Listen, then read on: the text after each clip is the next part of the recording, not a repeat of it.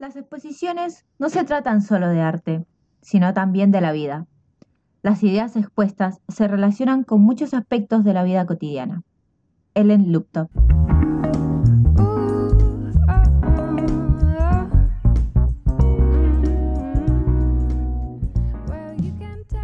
Buenas. Buena, ¿cómo va? Buenas, ¿Todo buenas. bien? ¿Cómo les va, muchachis? Nuestro cuarto episodio. Iba a ser el tercero, pero bueno, eh, hubo unos problemas de difusión. Eri se. Eri se equivocó y publicó antes de tiempo el, el programa, entonces tuvimos que hacer un No, cambiazo no. De, de publicaciones. No me, echen, no me echen la culpa a mí porque habíamos quedado que el tercer episodio era sobre chan chan chan. No voy a decir el tema. Ah, sí, ya lo habrán escuchado porque era el tercero. Eh, la Pero. Vemos el poder de la Aparte de Van emoción. Gogh, un tema, fue un tema interesantísimo. Espero que hayan escuchado el tercer podcast. Así que bueno, ahora estamos en el cuarto. La próxima vez que Eri publique algo de podcast va a tener que pedir permiso, me parece, porque no, así no se puede. Vos sé que ah, yo anduve sin dato estos días y se aprovechó que yo estaba sin dato y hizo cosas sin mi, sin mi consentimiento. Maleducada. Atrevida, maleducada. No, no. no, chico. En Instagram, si no fuese Hay que cortarle el internet. Si no fuese por mí, ese Instagram no tendría vida. Acá yo. Es verdad. No, Epa. Es verdad. Ellas Epa, se epa. ponen la camiseta Es y verdad. se encargan del grupo. Del Yo no puedo creer. Sí, se puso la de creer 10. la, la- Los amigos que nos siguen son amigos míos. O sea. es así. No, un Instagram Bueno, aparte. antes de que Eri nos rete, nos siga retando, vamos a empezar con este hermoso tema. Mi primera muestra. Uy. Ey, Y bueno. temón. Temazo. Para nosotros los estudiantes de artes. Sí, sí. Yo, o sea, Sí. ¿todos acá hicieron alguna vez una muestra? Yo sí. De hacer a Sí. hacer, no participar, sí. Claro, yo participé. También. Colectivas. Sí. No, no, me, me da vergüenza. Al día de hoy me da un poco de vergüenza hacer algo propio todavía. Pobrecita, me da miedo. No, yo Pero Yo organicé mi... reiría tu Sí, muestra. a mí no me da. No me da la cara para hacer una exposición propia. no. Yo reiría sus muestras, chicas, las rebanco. Ay, no. Yo Bueno, en el flyer pongo abajo en letra chica, no asistas por tu bien. abajo. No, por- Después, más, ahora en un ratito yo le voy a contar una experiencia de una muestra que tenía pensada realizar, que bueno, que me quedó ahí en el tintero, pero que sería mi primer muestra en realidad. Pero bueno, después más adelante, cuando, cuando sea el, el momento y el espacio, lo voy a comentar. Bueno, dale. bien. Bueno. eh, este es un temón para nosotros los estudiantes de arte, porque no es tanto que un profesor te dice a la una, a las dos y a las tres ya puedo empezar a exponer. Es muchas veces parte de nosotros decir tengo ganas de mostrar, tengo todas estas obras acumuladas, se las quiero mostrar a alguien. Y otras veces también es también un profe que dice, chicos, a fin de año hacemos muestra de todo lo que fuimos trabajando y, y lo, y lo ponemos. Pero Si no, no Claro, pruebas. encima es peor todavía porque tenés presión Sí. eh, académica. Claro. Estás Y amenazado. también exponés con tus compañeros que hay compañeros que son hiper grosos que decís, ni en pedo quiero que mi, mi obrita esté al lado de él. Quiero que Ay, esté sí, lo me más pasa alejado". siempre. Me pasa siempre. Encima uno tiene tanta sal que aparece al lado de esa obra. Claro, y acaparadísima queda tu obra. Ay, no, no, no me O pasó, a no me veces pasó. vos Y sos ves el que acapara a otro. Y la otra. A veces sos vos el que acapara al otro. Claro. No, a- a mí nunca, nunca me pasó. Nunca acaparé. A mí me pasa que yo tiendo a opacar a otro, entonces no, por por eso no quiero hacer muestras tantas. Yo nunca quise Ah. poner al lado de la Virya, porque la Virya es alta pintora, tiene altas, altas obras. Y siempre en, en pintura, siempre a fin de año poníamos juntas la mía quedaban ahí, pobrecita. No, pero era mentira. No, no, mentira, desmiento. Era broma lo que yo decía y es mentira eso. No, no, era joda. Todos pintan lindo y a su manera, obviamente, tienen su estilo. Es así. Sí, cada uno tiene su estilo, obvio. Es así. Sí. Es así. Ian, ¿te acordás cómo fue tu primera muestra? Sí, me acuerdo, me acuerdo exactamente todo. Fue en un bar que no recuerdo ahora el nombre, pero Ah, bueno. Estaba en pedo. Estaba en pedo. No, Estaba cero. Estaba catando. Ese detalle no, bueno, Él es- pero hay excepciones. Él entró derecho al Te vino. hundiste solo. Eh, Pero qué bueno, qué bueno que tu primer muestra fue en un bar y no en la toma, chico. Mi primer muestra fue en la toma. Ay, bueno. Ay, a mí me re gusta la toma. la toma. Está buena el, Alto el subsuelo la toma. Está muy bueno. Ah, el subsuelo. El hecho de exponer es clave, Sí. es algo súper importante, ya sea solo o en grupo, es, es bueno porque uno muestra lo que es, uno muestra su proceso, lo que trabaja, y algo, y aparte es- el arte de uno es como, es como una muestra de su personalidad, es como, es como eh, mostrar el corazón del artista, de alguna manera, un poco. Ay, tierno.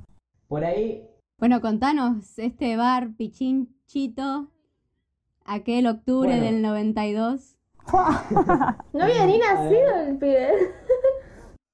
No nací ni a palo ahí. Eh, bueno, expuse dos obras, tranqui, fue, fue algo tranquilo, tipo, me habían dicho hace una semana, me puse con una compañera y la verdad que fue muy bueno. A pesar que por ahí no hice algo tan...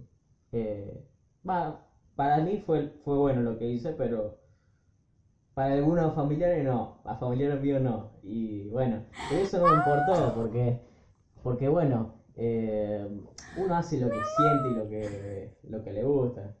Por ahí mi- la pintura de mi compañera como que me, me un poco más. Mi familia pensaron que era, que había, o sea, que yo era el que había hecho las otras y no esa que hice yo. No, Pero bueno, esos son detalles que por ahí no, Este podcast acaba de tocar el suelo, la depresión. no, yo pensé que iba a ser esta época acaba de terminar. Escuchame. Vos le habías puesto cartelito con tu nombre, no, no, no, no, nada. Sí, A tu sí, obra. le puse cartelito Fue una- con mi nombre, lo acomodé perfecto. ¿Y cómo se confundieron? ¿Cómo, ¿Y cómo pensaron que las otras muestras eran tuyas? Y porque a veces la gente no, no todos están acostumbrados No, no, a no. ir al nombre, miran las cosas y dicen, mira lo que hizo Ian. Claro. Carlita decía abajo, ¿viste? Nada que ver. No. No, se lo puse, pero pensaron, sea, de lejos pensaron que yo había hecho, eh, bueno, había como algo, un di- dibujo, pintura súper realista, así. Y al lado había hecho yo una pintura que me gustaba mucho, que le había dado significado, todo, había hecho bocetos, había hecho un proceso súper guaso. Y al lado otra obra que era un poco más como expresionista, como liberadora. Y no sé, no le gustó mucho ponerle, a mi mamá no le gustó mucho, pero bueno, Y bueno, viste una, que una por lo menos le gustó. Y tipo, a pesar de que por ahí no, no fue tan bien recibida por algunos, yo sé que por ahí la concepción de, de lo que uno eh, de lo que el arte para cada uno es diferente. Y nada, eso lo respeto de una banda. No tengo problema en ese sentido. En cuanto a, a mi mamá, pero ojo que hay cosas que le gustan. Pero pero por lo general yo no hago cosas que gusten.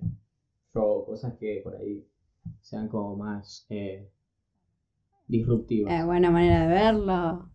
Yo hice la muestra, mi primera muestra la hice de manera independiente con tres amigas más, también estudiantes de, de arte, y, y fue re loco, porque fue como que las, las cuatro estábamos como, quieres poner, quieres poner, quieres poner.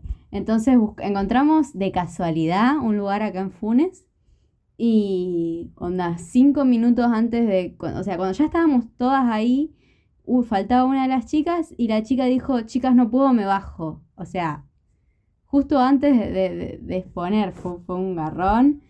Y entonces montamos todas nuestras obras, llenamos lo que pudimos, porque obviamente al, al faltar las obras de ellas había un- unos espacios vacíos. Entonces, me acuerdo yo, mi taller está cerca de ir, ir corriendo a mi taller, buscar algunas obras así al- a cualquiera. O sea, la curaduría ahí no hubo. Fue un desastre la curaduría ahí. Perdón a los señores curadores. Eh, y, y me di cuenta que yo no soy una persona que le guste hacer muestras, que las muestras no son para mí. Eh, no, no me gusta el nerviosismo de antes de exponer, no me gusta eh, tener que estar con la difusión, que la, a ver qué dice la gente, o, no sé, creo que me gustaría, me gusta más el hecho de, de la muestra de- online, mos- mostrar mi obra ahí, pero ya de armar todo Algo- un ensamblaje, cosas, no, no Claro. me di cuenta que no es lo mío. ¿Y si, y si te conseguís, y si te conseguís un curador que te arme el curador la muestra? Sí, pero no es tanto en 12 por, por ahí la cosa, no es tanto por ahí la cosa. Le decís una amiga en Es realidad. más que no, no, no, no, a ver, chicos, yo no, no sé si a mí me gusta tanto mostrarme. Yo no hice cumpleaños de 15 porque yo ni en pedo iba a hacer entrada triunfal con una canción de Rihanna, este Firebox de Rihanna o algo así. Eh, entonces, En yo no iba a hacer una muestra eh, en el que yo esté, o sea, lo hice como para sacarme las, manos, las ganas y después dije, "Mm, me fue bien, vino gente, tomamos vino, eh, comimos sanguchitos, nos reímos, vino alguien a tocar la guitarra, estuvo muy lindo, Claro. pero vino la tele encima, onda, fue re loco. Ah, fue- re bien. Ay, te- qué fue horrible. ¡Qué Horrible, elegancia! Fue como, eh, Bueno. y te quieren hacer una nota yo, no, no, no, por Dios. Eh, ¡Qué buena onda, no, ey! Ni siquiera, ni siquiera sé en qué canal pasó, porque también era, era una tele de, de esos que el- yo por lo menos no consumo. No creo que haya salido en Tinelli en el Cantando 2020. Ah, algo más regional, Eh, claro, sí. Claro, es más ciudad, más de Funes. Entonces, eh, no. O sea, salí, Claro. salió todo bien, todo re lindo. Las obras que que puse estaban lindas, las que exponieron mis compañeras estaban geniales, porque también nosotras conocíamos nuestro trabajo, entonces sabíamos que estábamos todas en la, éramos del mismo palo. Pero no. Fue un momento de, exposición que por ahí, por lo menos hasta el día de hoy, no sé si estoy muy preparada para, para volver a tener.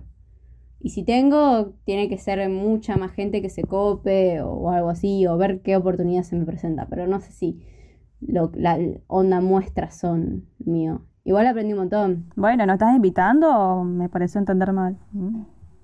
Una muestra de ver qué pinta. ¡Ah! ¡Esa! Eso. Lo dejaste picando. Bueno, Escuchen, Eso gente, va. Ver, próximamente se termine la sale. pandemia. Sale, sí, Expo. A ver qué pinta. Expo Es 2022. por qué pinta. Y vamos a sortear una remera. Vamos a sortear una remera a ver qué pinta en la muestra. Erika, ¿puedes dejar de sortear todo? Podemos de- Todavía no sorteamos el Me vino. encanta, me encanta sortear, me encanta que la gente gane. El vino que vive en nuestra imaginación todavía, pero bueno, ya se va a Eh, materializar. no, el podcast que viene, chicos, hace- hacemos sorteo de vino. Hay que, hay que con nuestra palabra. Bueno, ya que tenés el micrófono, contanos qué era lo que nos querías decir hace un rato. ¿Qué, de Aerosmith? La de Eri, sí. Ah, Ah, de mi pensé, experiencia. pensé que la entrada de los 15 años. pero-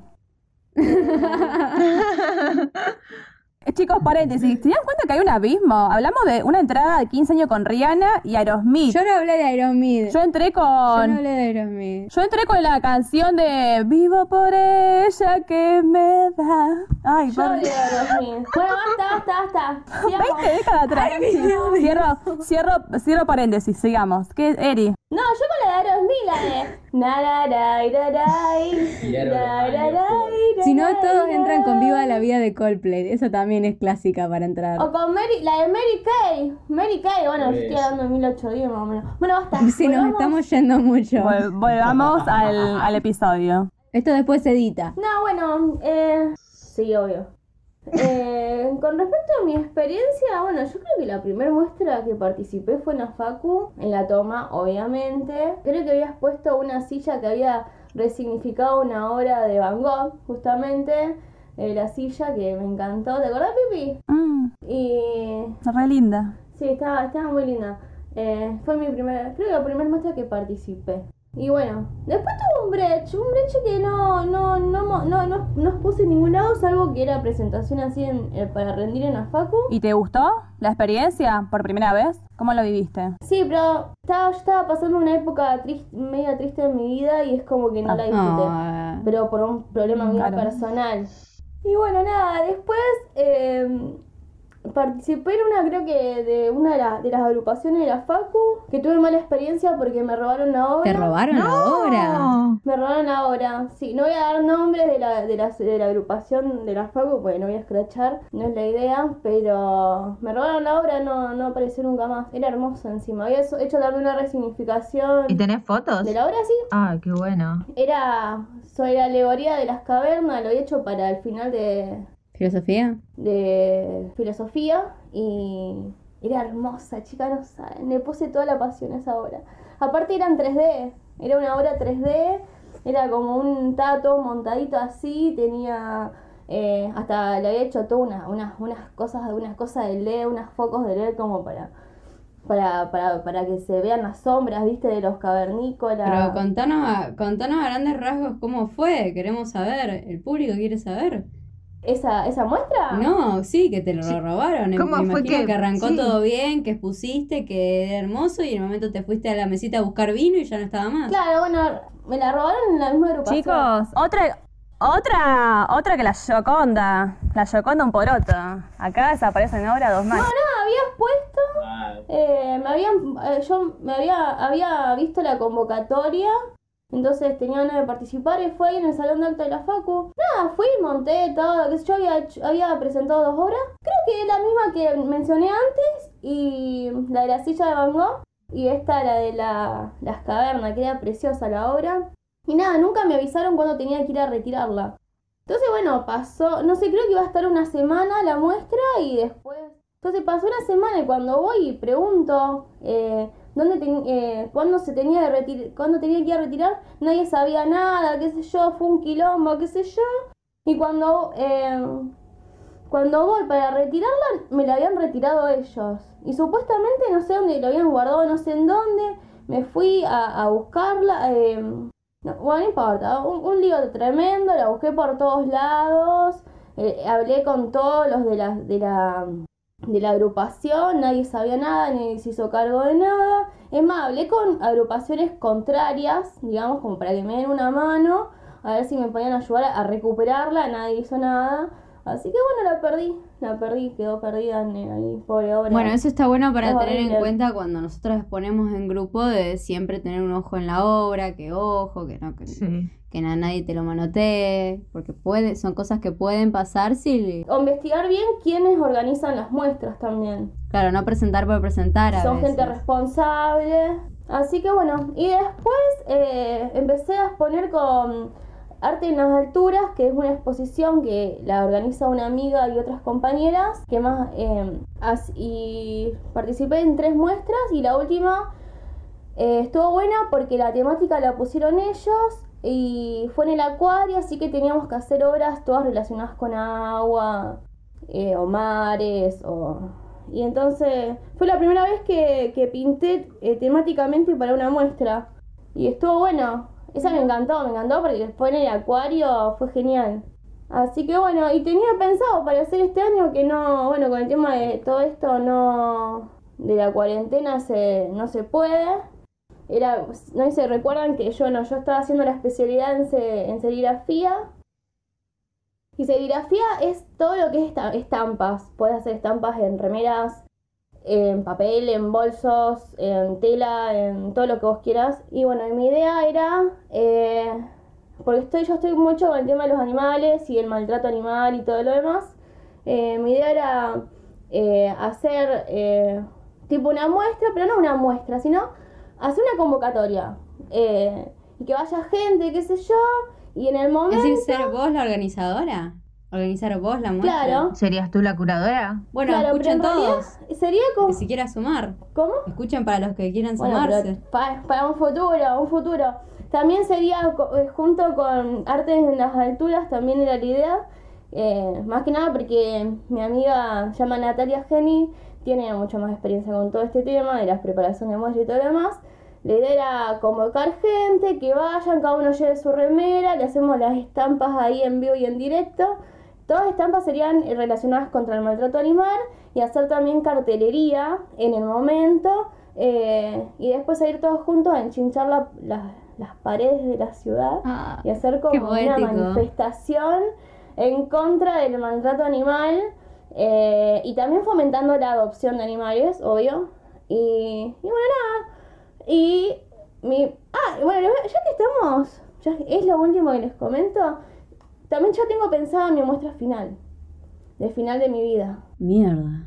¿Para la tesis? Eh, Ah, mira. no, la muestra final de mi vida que me la va a hacer la curaduría, me la va a hacer la Virja, ya se la tengo encargada. Y es así, yo cuando muera... Así que queremos que sobrevivas, Ah. Virginia, para ese momento. Sí, espero que la pipi me sobreviva. Claro. Yo cuando muera, yo tengo pensado así, cuando muera mi sala velatoria, voy a estar yo en el cajón, yo voy a hacer una performance con mi cuerpo muerto Y alrededor de mí. No, chicos, quiero- todas las obras que Quiero decir que esto no lo sabía. La parte de que, la- que participaba ella misma en la performance no tenía claro. Sí, no. Me nivel. parece fascinante. Sí. ¿Puedo ir a tu funeral? ¿Puedo ir a tu velatorio? Barra muestra. Chicos, y mi, Por Dios. ser recopado. Necesito. Porque yo no quiero que la gente llore.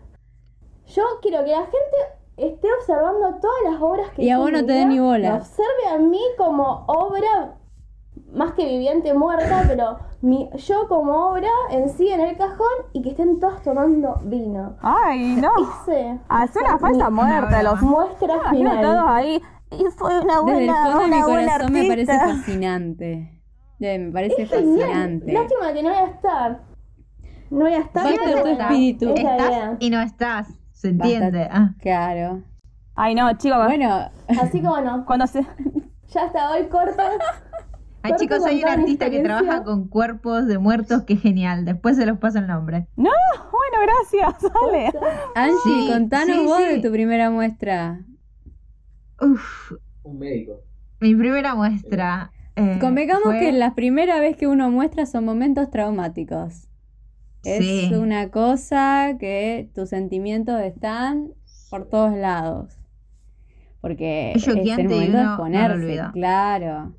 Y mira, eh, lo hice básicamente amenazada para una materia, Ay, ¿por qué? pero, Ya pero empezamos bien. me gustó mucho la ¿Te experiencia. amenazaron de muerte? No, no, no me amenazaron a muerte. Era como que eh, si no hacía la muestra no aprobás.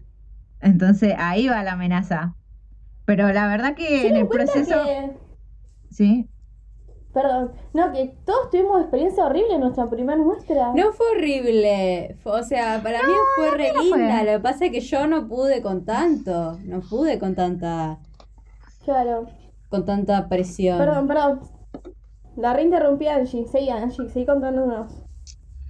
Eh, a mí la verdad, al final de mi muestra me encantó y hasta cuando finalizó la, mues- la muestra, tuve una especie de catarsis ahí dije, no, me gustó y volvería a exponer, sí lo haría.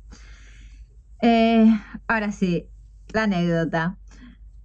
Yo me encargué de la curaduría, eh, fue en un salón pequeño, que no me acuerdo ahora el nombre, y expuse, eran cinco pinturas, eh, y, ah, y a todo esto estaba yo vestida eh, como una de las Ay, pinturas ¿como que había hecho. Eh, sí, más bien como un diseño propio. Pero ahí iba el juego. O sea, el, la cosa era de que estaba eh, un cuadro mío con un traje y yo usando ese traje. Ahí es donde había esa relación. Ay, qué buena. Buenísimo. Qué buena. Me Y- encanta. Y bueno, y justamente la muestra se llamaba Los trajes, porque eran distintas personas que utilizaban, eh, que si los veías, eh, no, perdón, los personajes, flashé, que bueno, eran otros distintos personajes eh, creados o, o sacados de contexto, pero eso se entiende más bien con las imágenes. Bueno,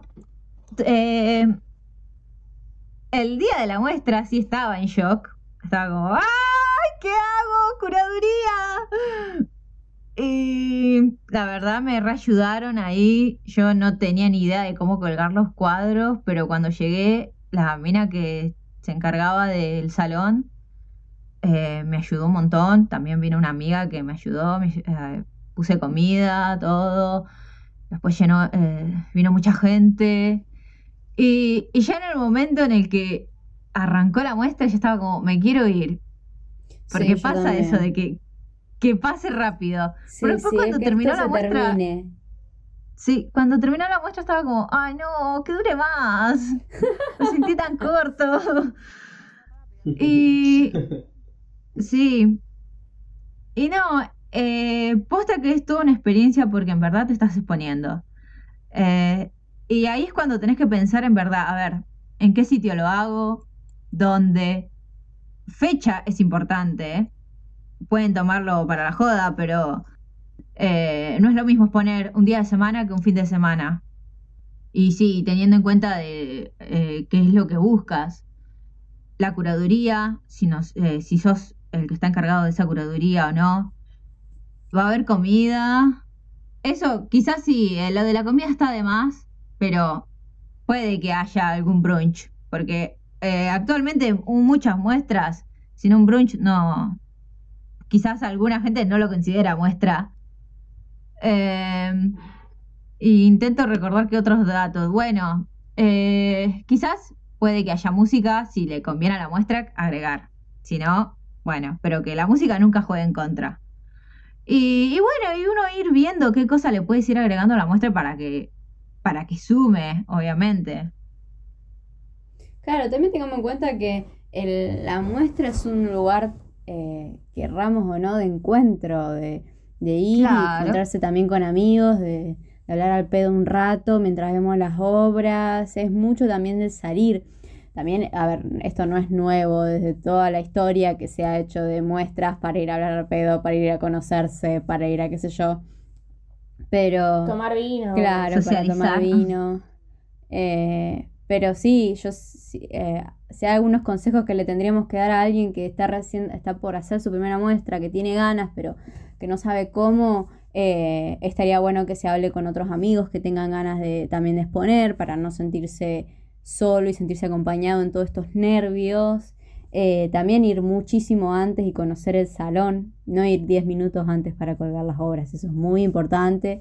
Y hay gente Sí. que lo hace, hay gente que va 15 minutos pensando, voy, cuelgo con cinta scotch la, la obra y ya está. No, no es tan así, chicos. No, hay un montón de cosas, hay un montón de contratiempos que se tienen que hablar antes. ¿Y qué otros consejos darían ustedes? La, eh, Suena re, re tonto, pero primordial ser, estar seguro, confiado y tener autoconfianza. Eso leí un montón de cosas que estaba buscando y artículos. Es re tonto porque en el momento autoconfianza ven a mí, pero bueno, eh, es importante decir, esta es mi obra y la defiendo y me gusta y me voy a plantar y, no me importa si a la gente no le gusta o no, si es mi obra y la quiero, decido mostrar. ¿Qué yo? Claro, porque te estás, estás mostrando, a ver, hacer una obra, yo siempre lo comparo con, con tener un hijo, con parir. No, está bien que no, no es la misma dimensión porque no criás después la obra y tratás de que no tenga problemas Claro. mentales, físicos, sociales. eh, pero estás tantas horas, le dedicas tanto tiempo, tanto pensamiento, tanto amor, tanto esfuerzo, tanta plata, que decís, acá está parte de mí Este en es- ese pedazo de tela, en De ese una. pedazo de soporte. Es un hijito. que venga alguien más. Es un hijito, Un es un tamagotchi. Puede tener problemas sociales igual. Bueno, pero tratemos de que no. O sea, la obra tratemos de que no. Eh, entonces vos decís, ok, te estoy mostrando una parte de mí, Claro, espero que te, va, que te guste, que, que venga gente, porque también, chicos, la publicidad, es muy importante la publicidad, por todos lados publiquen Sí. y le digan y qué sé yo, y hagan, por todos lados hagan publicidad para que vaya gente. Claro, sí. Perdón, Vir, contanos tu, tu experiencia. Hace falta la pizza. Da igual, Creo que igual voy a, voy a ser re breve para no, no extender tanto. Y porque tengo re mala memoria, no, no me acuerdo bien. verdad. Sí, Conmigo sí. pusiste. Ay, Conmigo. qué desastre, chicos. En la de la silla. Sí, pero no me acuerdo qué expuse en ese entonces. Sí recuerdo una exposición que creo que había sido eh, también creo que para la facultad y había llegado para empezar tarde a mi propia muestra porque estaba comprando, creo que chisito, palito, cosas para sumar a la comida. más- No, no Yo, tengo chicos, nada que hacer. Esto, digo, es, es un momento importante. Dije, no puedo llegar a ese lugar sin chisito. Igual ya estaba montada la muestra y todo. Y bueno, Ah, porque había que llevar Ay, alimentos. sí. Por Así que yo entrando, entrada triunfal llegando tarde ahí en la propia muestra. Y no, me, a ver, me gustó, obviamente porque me sentía, a ver, un toque escondida entre otras obras, porque a mí me pasa esto, pero igualmente como que hoy en día tengo ganas. Es como que ya cambié un montón de cuestiones de modo de pensar que me da miedo mostrar, qué sé yo. Es más, como que tengo ganas, tengo ganas a futuro de proyectar cosas, metiendo otras cosas que, que yo, eh, música, danza, pintura, cosas que a mí me gustan, que como que me fui hallando, ah, eh, pero por entonces como que no, no quería, digo, no, A ver, una muestra yo sola, un montón de gente que viene que espera que yo diga algo, que comente, digo, no, de mí no van a, no esperen nada porque no pienso hablar, gente. Soy lo menos elocuente para decir cosas, cosas coherentes al público. Me tartamudeo. Entren y miren lo que hay. No, claro, no, yo, yo me voy al baño, digo, ¿me entendés? No, me da mucha vergüenza. Interpreten como quieren. la Pero, obra. a ver, como muestra primera fue colectiva y la verdad que la pasé re bien, estuve súper contenta porque fue un montón de amigos que ni esperaba, gente que no veía hace tiempo. Le digo, ¡hey, viniste! ¡Qué bueno! Eso es muy lindo, que el apoyo de los amigos y todo eso. ¿Qué muestra había sido? Bien. Me parece que para, me parece que para escultura había sido. No recuerdo bien, sí, no estoy segura, pero me parece que era... Pero, y, pero qué, qué Y no, yo había hecho una escultura para... Una, había Para modelado. escultura. Para- exactamente. Y bueno, y después tuve otras que participé también para, habían organizado agrupación, otras más, y había hecho unas, había puesto unas obras ma- de mayor formato, también me gustó mucho la experiencia, pero siempre acompañada con otros compañeros, Eh, no sola, no me animé hasta entonces. Hoy en día estamos listos, estamos ready. Ah, Así que bueno. Yo ya estoy sacando ticket. Sí, sí, chicos, así. Ahora con de todo, mandamos con de todo. Y bueno, en síntesis la pasé bien. Me falta la experiencia sola, pero bueno. Eh, los animo a los que todavía están ahí, dudan, que lo hagan. Eso. Y que nos inviten. Y, y Vamos que los a inviten. reír. Eh, y que no lleguen Sí, tarde y que la comida, encanta. que la comida lo compren un día antes, por favor, chicos. Sumamente. Sean Los responsables. no pueden faltar. Y a nosotros nos encanta ir a muestras. Es algo que creo que la mayoría de los artistas tenemos que pasar por ese momento de a ver qué va a pasar en mi primera muestra. Bueno, ahora, Eh, Ampi, vos que sos, estamos Entren por- con una canción de Rihanna. Tenía con la- Bueno, este año, ¿te acordás? Si no, no recordás, teníamos que hacer una muestra individual para una cátedra que estamos cursando. Bueno, nos cruzó esto de la pandemia. Sí, con Eh. todo esto de que yo no soy una persona que le guste mucho exponer, eh, yo no pude estar más feliz cuando, cuando el profesor dijo, "Mm, chico, me parece que presencial no va a poder ser, vamos a tener que ver qué onda la virtualidad. Fue como, Dijimos, sí, Sí, dijimos todo sí, les Pero mando bueno. un mail con mis obras y listo, sí. Pero bueno, No, no tan así, chicos. como ya sabíamos cómo es la cátedra, yo el año pasado ya venía planeando. Y bueno, y puedo hacer esto y aquello. De repente, bueno, pasó este y digo, bueno, re bien, re bien, pero bueno, qué sé yo, salió distinta las cosas. Igual hay que hacer algo y cualquier cosa ya le vamos a estar contando qué, qué hace Ampi, qué, qué hago. Bueno, eso. Eso. Breve. Entonces, pasaremos a la próxima sección. Vamos, vamos intercalando cada para que no se para Vamos. que todos tengamos un ratito de, de secciones. Próxima- Invoquemos, invoquemos a, la- a la cortina ahora, pasamos a la cortina musical que, que da con... la hermosa cortina. Música, por favor. Y esto es A ver qué pintaron de la mano de Jan. Bueno, estuvimos hablando de, de un poco de lo que serían las presentaciones y de cómo exponerse, pero ¿cómo surge todo esto de, de poder mostrar lo que uno hace de manera independiente? Bueno, para más o menos ubicar todo esto y relacionarlo un poco con la historia del arte, es primordial hablar eh, cómo comenzó todo. Un- uno de los momentos En las en las cavernas, cavernas. allá por el año 3. ¿En las cavernas? Bueno, no, no, continuemos, sigamos, No, sigamos. te estoy cargando, igual Sí, sí, también. pero. Continuamos, continuamos. O sea, es un momento primordial en la historia del arte donde hay como un quiebre cuanto a las exposiciones. Sería eh, inicios del siglo XIX y mediados también. Yo me voy a centrar más a mediados del siglo XIX, que es cuando uno de los artistas más reconocidos en cuanto a la tendencia del realismo en ese momento, era un movimiento pictórico que buscaba como representar la sociedad y, y todas sus carencias y sus eh, la realidad, básicamente, eh, que es Gustave Courbet, eh, el cual rechazan su obra, o sea, rechazan la exposición de su obra debido al, al gran tamaño. Esto sucede en 1855. Eh, bueno, al rechazar su obra, él se siente resignado y decide como mostrar un pabellón, o sea, hacer una exposición individual. Acá presenta gran variedad de obras y lo denomina pabellón del realismo. A partir de esto, les puedo decir que empieza toda una gran tendencia en cuanto a los artistas contra lo que serían las instituciones del arte y todo lo que, lo, lo que tenía voz en ese momento. A partir de este momento aparecen lo que serían los impresionistas, eh, ya eh, desde mediados del siglo XIX hasta casi finales del, siglo. Y bueno, e, en, eh, lo impresionista lo que buscaban es tratar de hacer como un arte más sin tanta presencia de lo que sería la técnica académica. Esto fue, todo, todos estos sucesos fueron hilando una especie de eh, transformación dentro del arte, que vemos más en el siglo XX. Hago como un, dato de color, que como comentaba ahí Ancito, que la, bueno, la academia que entraba, la academia que era la que organizaban en las exhibiciones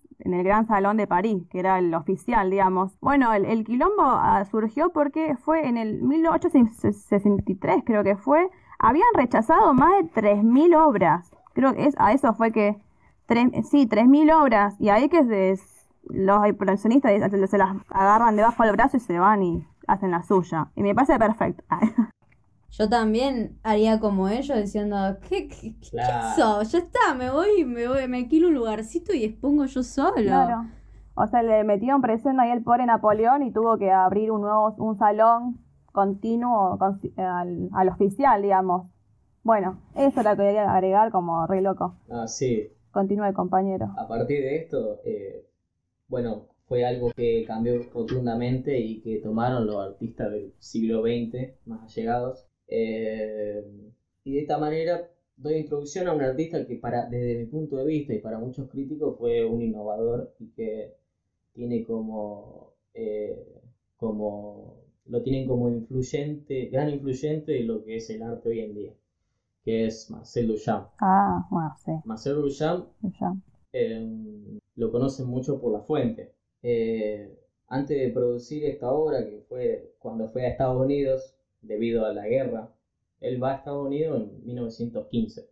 Eh, Tenemos que hacer un disclaimer acá y, decir que somos conscientes de que hoy en día se está debatiendo la, la autoría de esa, de esa obra, del Migitorio. Eh, pero bueno, vamos, por muchos años se pensó que iba a ser, que era Duchamp el creador, así que acá vamos a hablar sobre, entre muchas comillas, Duchamp como el creador. Pero entendemos que puede no ser él el autor de la obra. ¿Por qué? Continúa, compañero. O sea, ¿por qué puede no ser él el autor? Eh, esto se debe a, varias eh, cosas que no coinciden en cuanto a, a lo que fue esa exposición también. Eh, en la que él desarrolla la exposición en una galería eh, individual, en una galería donde se presentaban eh, múltiples artistas americanos y, también que provenían de Europa.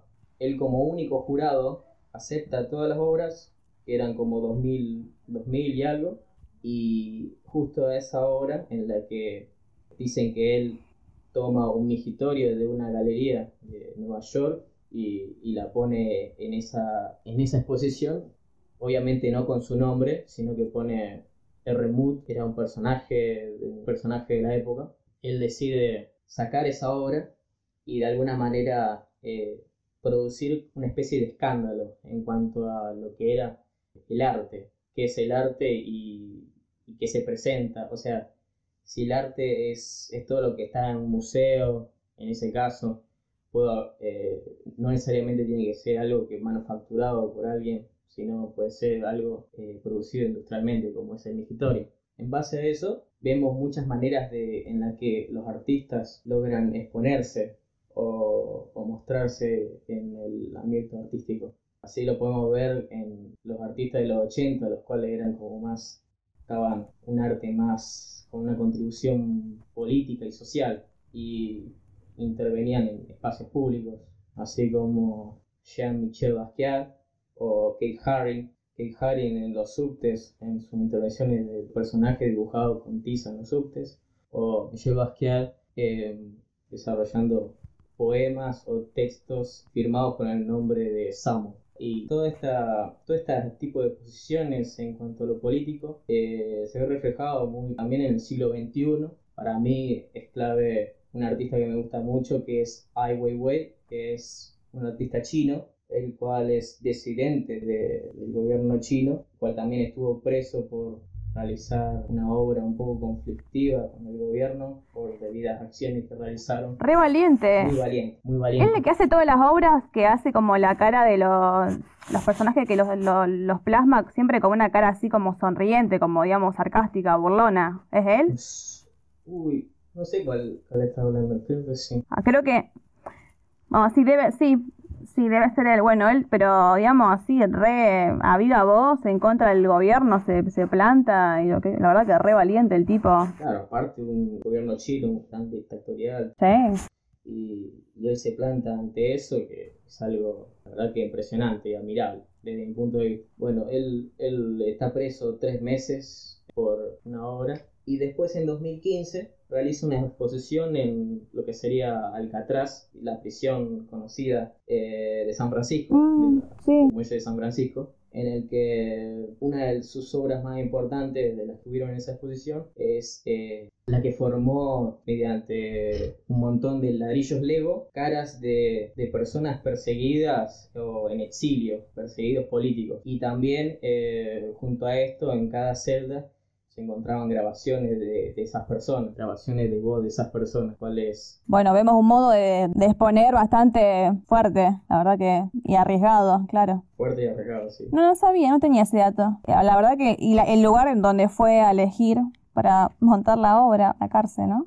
Sí, aparte es importante porque Alcatraz, después de su cierre en 1963, eh, no tuvo ninguna como reforma turística. Siempre fue como eh, la, la isla donde, bueno, fue esa cárcel tan importante. Y eso es algo, la verdad que muy bueno.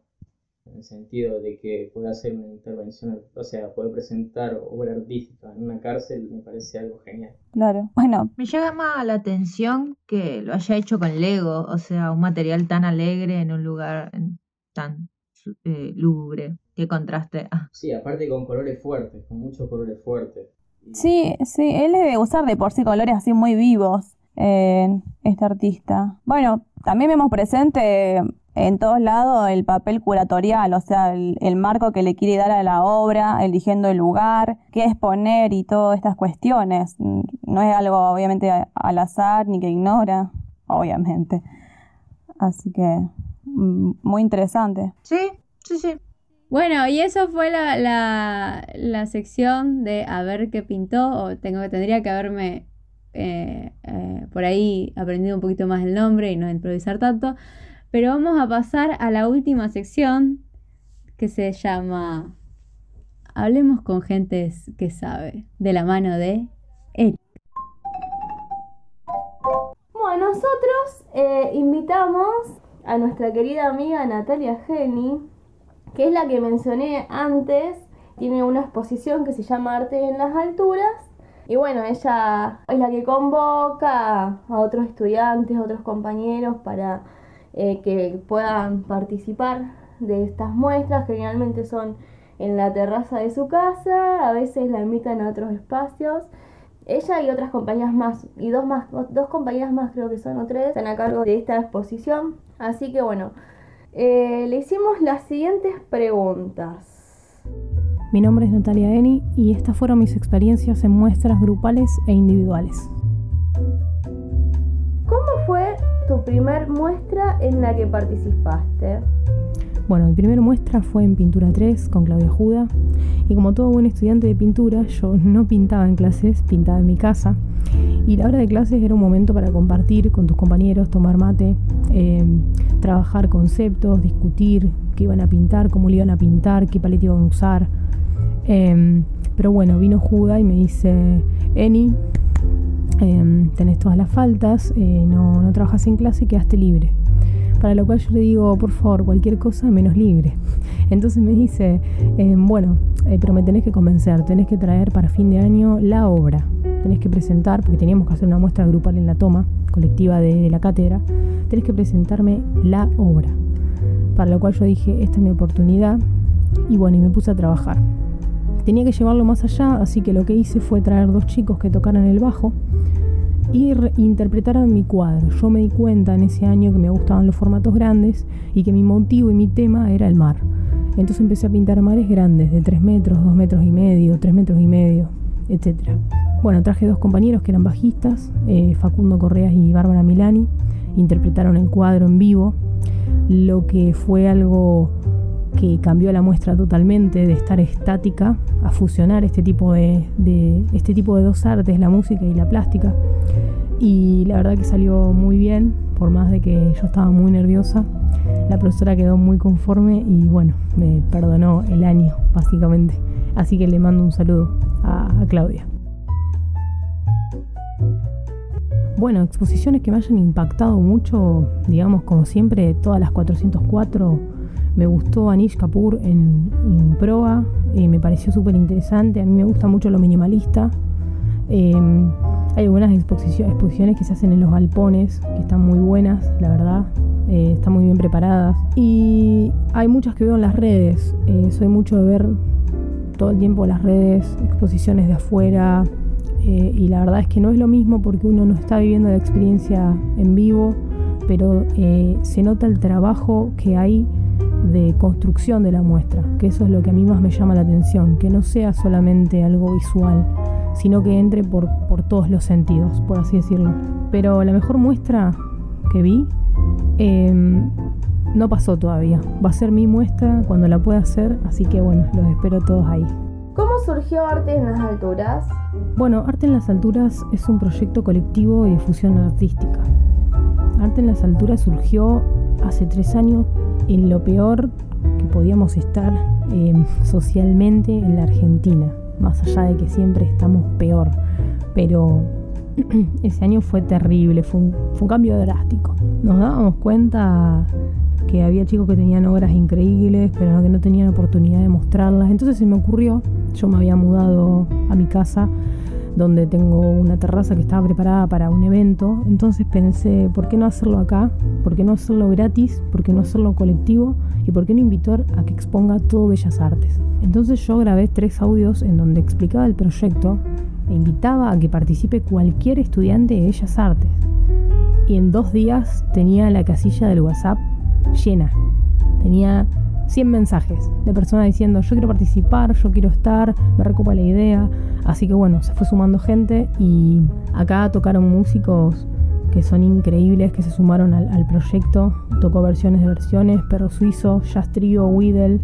Eh, hubo performance, bailes, eh, vinieron profesores que, que, nos hicieron el aguante, nos apoyaron y, y bueno, la verdad que salió todo muy, muy lindo. Y bueno, el nombre es porque se hace en terrazas, básicamente. ¿Cómo son los costos que se afrontan para poder realizarla? Bueno, los costos son al 100% o al 200 te diría. Eh, nosotros teníamos una barra de bebidas y comidas donde, eh, donde vendíamos, eh, pero más que nada las ganancias nuestras eran para cubrir sonido, iluminación, los tragos para las bandas, etcétera no había ganancia, pero sí eh, hubo muchos chicos que vendieron obra, eh, que fomentaron su trabajo, que le hicimos publicidad, muchas bandas que se conocieron gracias a eso y la verdad es que eso era el fin del proyecto, que se conozcan las producciones eh, rosarinas y además que los chicos pudieran tener eh, una venta, una entrada de dinero por sus ventas que no sea, que no les cueste tanto como en otros lugares por ahí para exponer y, y, bueno, que se hagan cargo de su propio proyecto de exposición, porque básicamente curábamos entre todos la muestra.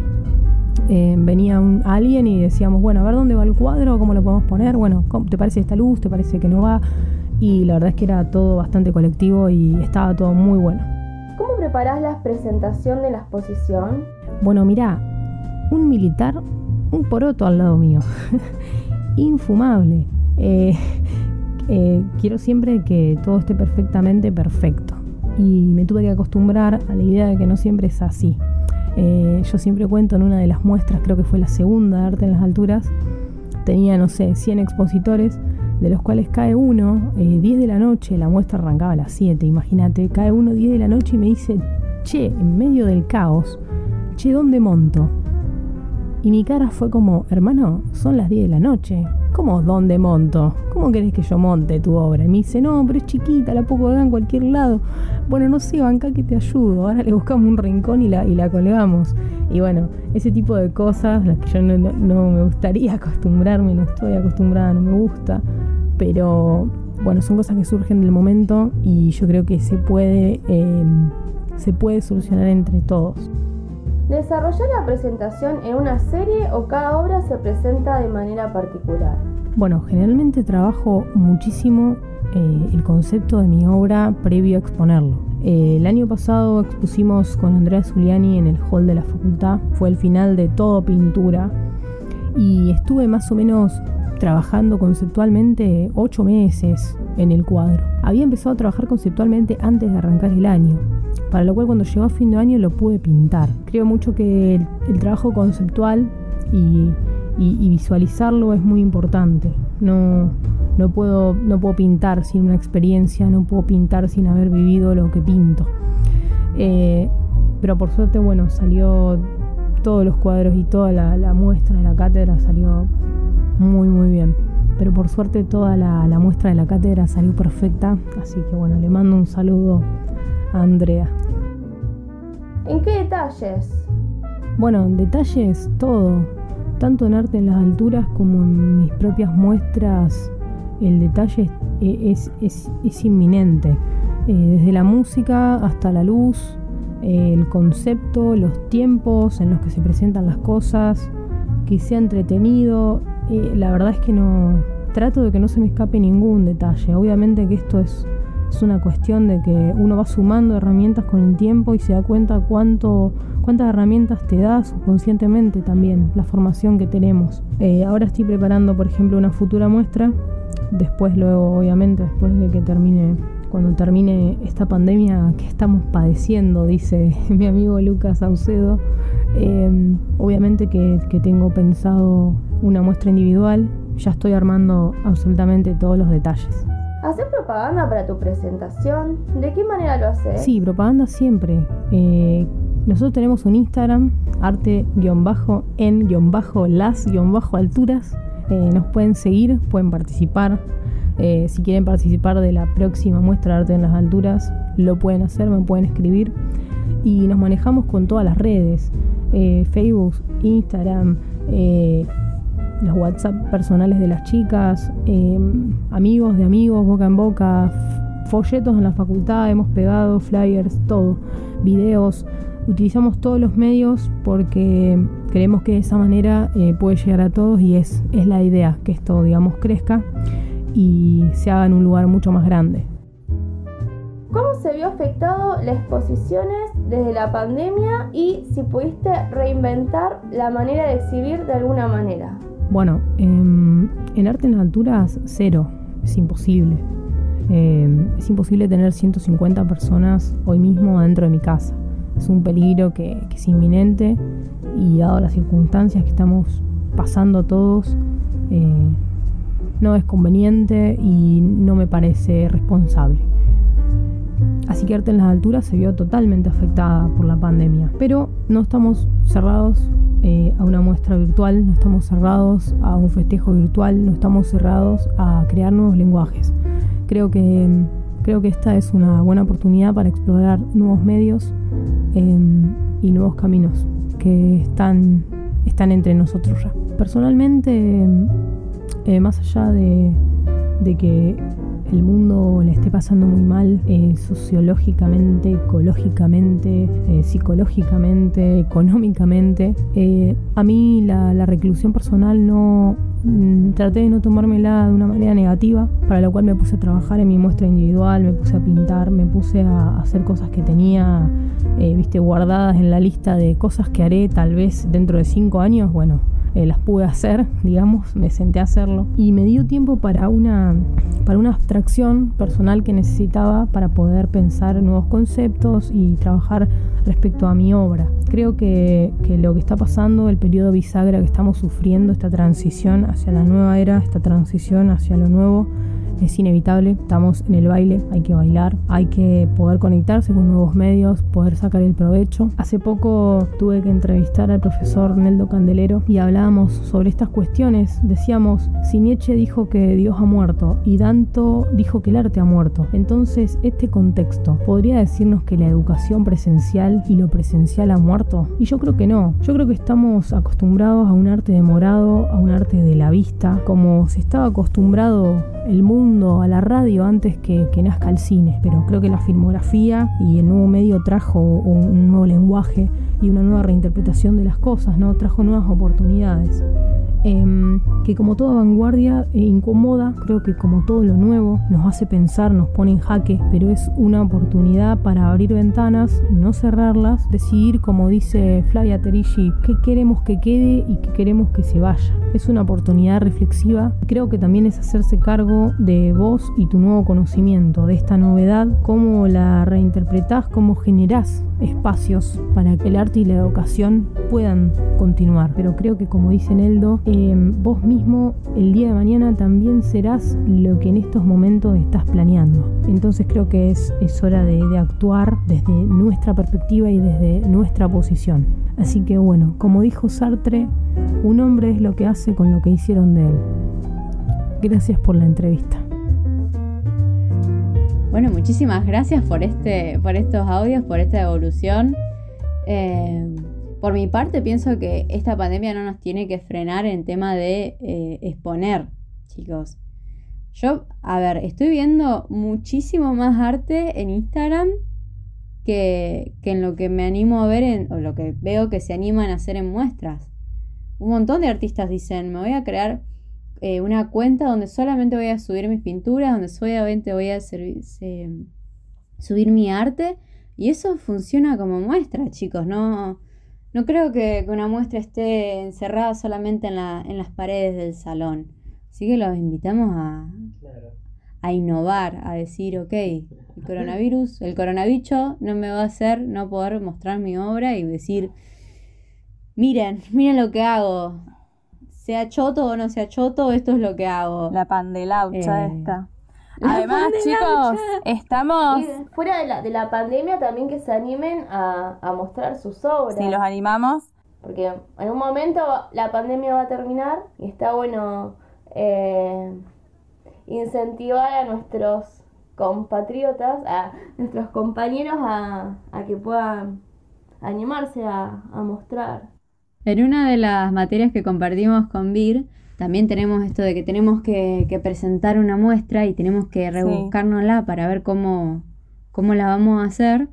Y, y han surgido muy buenas ideas eh, de, compañeros que dijeron, ok, ¿cómo hago? Y hay uno que, pensó hacer un ebook eh, y pasarlo, otro que, bueno, Instagram también está, eh, otra, otra, una chica que me pareció genial la idea de decir, voy a agarrar mis obras y las voy a hacer aptas para todo tipo de clima, una, las voy a hacer 4x4 y las voy a pegar por la ciudad. Entonces cuando vos vayas al súper, fíjate de pasar por esa calle y vas a ver mis obras. Eso me pareció una genialidad, me pareció una genialidad. Después, eh, a mí se me había ocurrido la idea de, enviar mis obras por hacerlas librito y enviarlas por correo, para enviarlas por carta. No sé si eso se va a poder cumplir por el tema económico. no importa, hacemos empanada, algo, no importa, la, vamos a costear. yo quiero que me mandes un librito por carta. Después arreglamos, arreglamos los precios, los números pues. Pásame ya tu código postal. bueno. Bueno, eh, pero para decirles que hay un montón de, posibilidades, también, eh, qué sé yo, armar tu página web, armar, tu blog, eh, también puede ser por Sí, insistimos que explotó todo el, digamos, este modelo virtual, explotó y para bien. hay muchos que están metiendo lo multimedia y todo este tema. Claro, compañeros que van a colgar, colgar sus obras en sus casas y van a hacer un video mostrando para que todos podamos ver sus obras. Es decir, que no, que no se, no se detengan por esta pandemia, más que allá de que se entiende que no, que no se puede colgar como en otras maneras. Pero a mí me parece muy interesante, ¿eh? ojo, me parece muy interesante el tener que rebuscárnosla para volver a pensar una, una primera muestra. Me parece re lindo para personas como yo que nunca se animaron a, entrar en sus 15 con una canción de Rihanna o de Coldplay porque no, no se bancaban tanta tensión. Es algo muy lindo como para, para pensar, para ponernos de desafío. Así que cerrando este episodio les decimos que no, que no se detengan, que nos envíen las invitaciones para sus muestras si es que las quieren hacer cuando se pueda hacerlo presencial, que vamos a estar encantadísimos en asistir. Eh, que nos gusta el vino en todas sus formas no, no, no pasa nada. Si es vino blanco, vino rosa, Malbec, no pasa nada. Y nos vemos en el próximo episodio. No, no dejen de producir, no dejen de tener estas ganas de, de mostrar. Que bueno, adiós a todos. Chao, chao. Chao. Adiós. Chao, chao. Chao, chao, chao.